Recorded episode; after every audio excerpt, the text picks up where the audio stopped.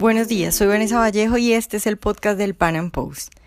El pasado 21 de diciembre se realizaron elecciones parlamentarias en Cataluña después de que el presidente Mariano Rajoy destituyera a Carles Puigdemont y aplicara el artículo 155 de la Constitución española. Y bueno, aunque los independentistas obtuvieron mayoría en el Parlamento en estas elecciones, en votos, quienes se oponen al independentismo catalán obtuvieron la mayoría.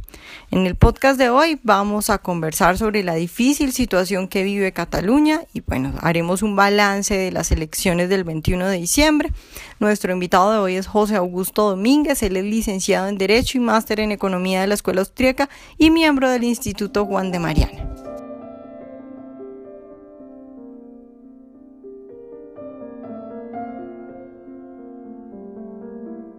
José, buenos días y muchas gracias por estar hoy con nosotros. Muchas gracias, Vanessa. El, gusto es mío. Bueno, José, pues el pasado 21 de diciembre hubo elecciones en Cataluña. Quiero empezar preguntándote cómo quedó el Parlamento después de esas elecciones.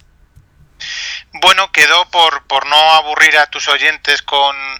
porcentajes de votos y asignación de diputados, quedó con una mayoría absoluta eh, de eh, partidos eh, favorables a la, a la, independencia, a la separación de Cataluña del, resto de España. Mm, prácticamente se repitieron los resultados de las anteriores elecciones, que solo habían sido dos años antes, en 2015, en la que también estos partidos,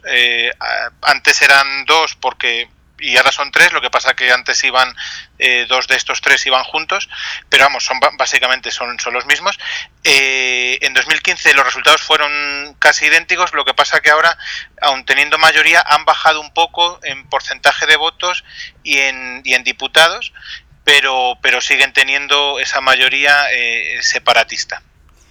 José, ¿qué, ¿qué tan fuerte o qué tan duro les afectó todo lo que sucedió en Cataluña, lo de Puigdemont, lo del artículo y Rajoy diciendo que había que desconocer el, el independentismo eh, y al presidente de la Generalidad, porque tú dices que quedó prácticamente igual, pero que en, en, en conclusión les fue peor o, o mejoraron, o cómo les fue. Claro, eh, sí, es, esta es la, un poco la, la pregunta clave y admite pues dos lecturas. Em, los partidarios de la Constitución española, de, que Cataluña siga eh, siga perteneciendo a, España, pues pueden eh, hacer una lectura positiva en el sentido de que eh, con todos los agravios del nacionalismo catalán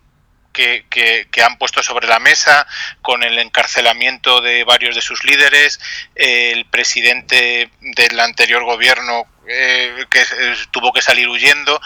con todos esos agravios no han conseguido unos resultados eh, mejores que en 2015, aunque siguen manteniendo esa, esa mayoría, pero no, no, no, no han conseguido cambiar eh, el signo de, de, las cosas o, al menos conseguir una, una mayoría más abrumadora que, que, ya eh, les, les garantizase una, una victoria en un hipotético referéndum que pudiera haber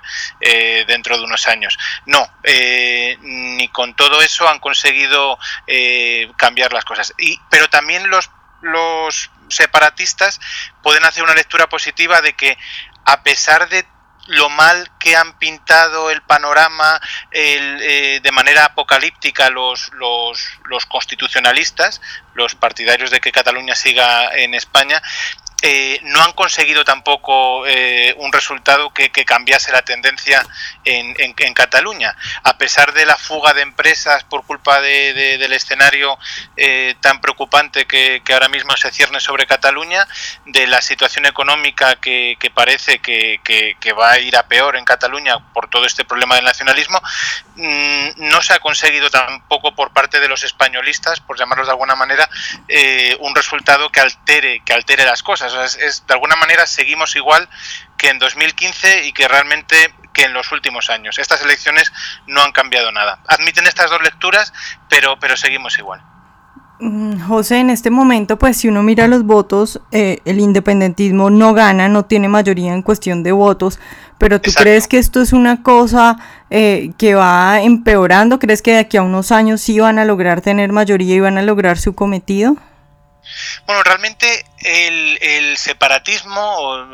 el nacionalismo catalán, el soberanismo, como se le quiera llamar, lleva estancado en esos votos del 45, 46, 47%, nunca llegando al 50%. Eh, desde hace 20 años no no no rebasan esa esa, esa cifra eh, están estancados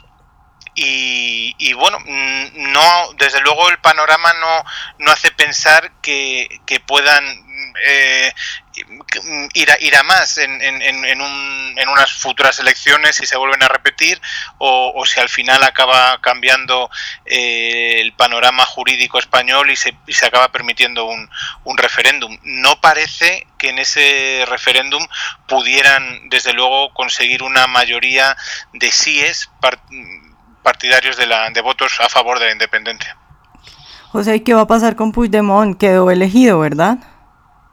Eh, sí, su, él como cabeza de lista y, su partido, además contra todo pronóstico, porque parecía que el, el, otro partido, el otro gran partido nacionalista, que era Esquerra Republicana, parecía en un primer momento, según las encuestas de hace unos meses, que era el que iba a ganar, pero al final ha ganado el partido de Puigdemont, que es el, el, el partido que ha sido hegemónico en Cataluña durante todas estas décadas. Y, bueno, eh, ahora en principio si viene a España poco menos que tiene garantizado ir directamente a, la cárcel en prisión eh, preventiva a la espera de, un juicio, pero bueno, además con el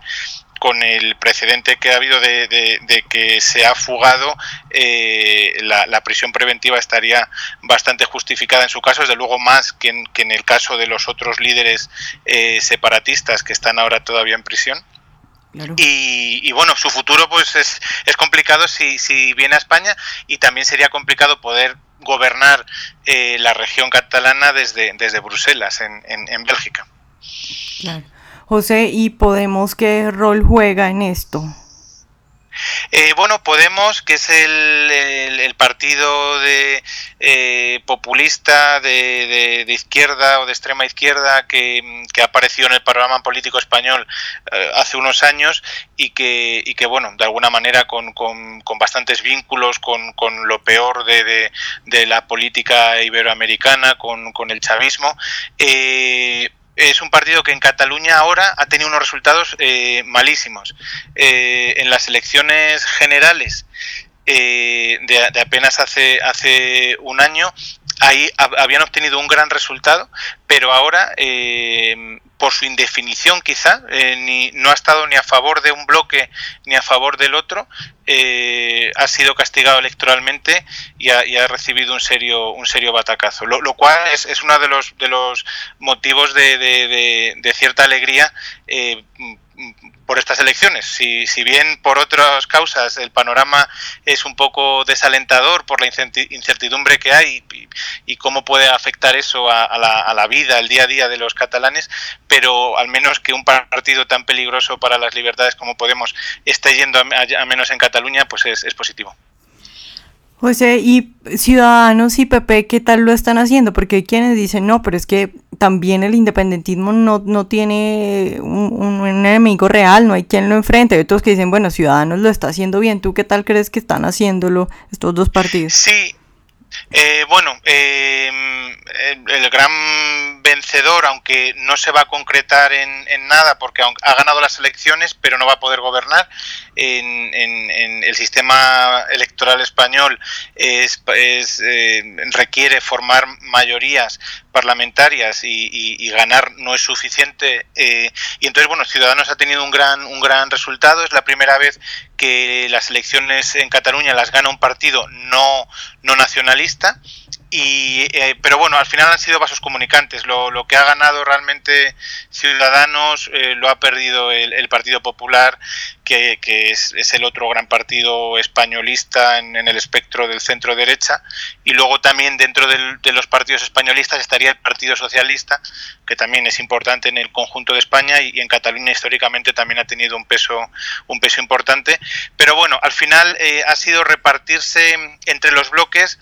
ha habido cambios entre partidos, pero los bloques, esto es lo importante y con lo que se deben quedar eh, los oyentes, eh, siguen, siguen en, una situación casi igual que, en las últimas eh, elecciones.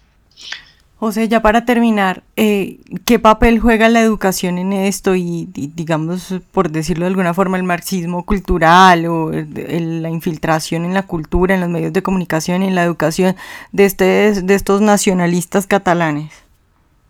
Bueno, aquí y aquí sí a lo mejor convendría extenderse un poco más, si me lo, si me lo permites, para, para, entender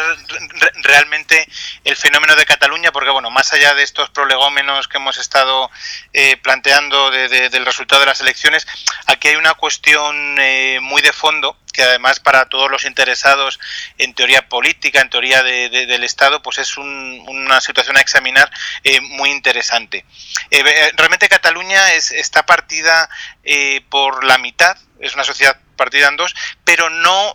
pero no geográfica, pero pero más pero realmente geográficamente hay, zonas de Cataluña que es la Cataluña interior y la Cataluña rural, que es donde predomina es el, nacionalismo y el separatismo, y la Cataluña eh, eh, más urbana, eh, que, que, está en Barcelona básicamente y otra provincia que es Tarragona, es donde el constitucionalismo es, es, predominante. Y entonces, esto es un fenómeno que, que, debemos estudiar, qué solución dar a esto. Es verdad que, el, el nacionalismo en todas estas décadas, desde que llegó la la, democracia a España en el año 78, ha, ha dominado eh, la cultura y sobre todo la, educación y los medios de comunicación. Ha sido hegemónico en, ese, en esos ámbitos. Y, eh, por supuesto, claro, ha moldeado las, conciencias. Eh, se consideraban al nacionalismo se le dio una hiperlegitimidad tras la dictadura de acabada la dictadura del general Franco una dictadura pues derechas Mm, españolista, mm, católica, eh, en España surgieron dos hiperlegitimidades, que fue la, izquierdista y la, y la nacionalista en Cataluña y en el País Vasco. Y entonces ellos eh, han podido dominar por completo eh, la, la, la, educación hasta el punto de que, por ejemplo, en los colegios eh, públicos, en los colegios estatales, no se puede estudiar en español o hasta el punto también de que, por ejemplo,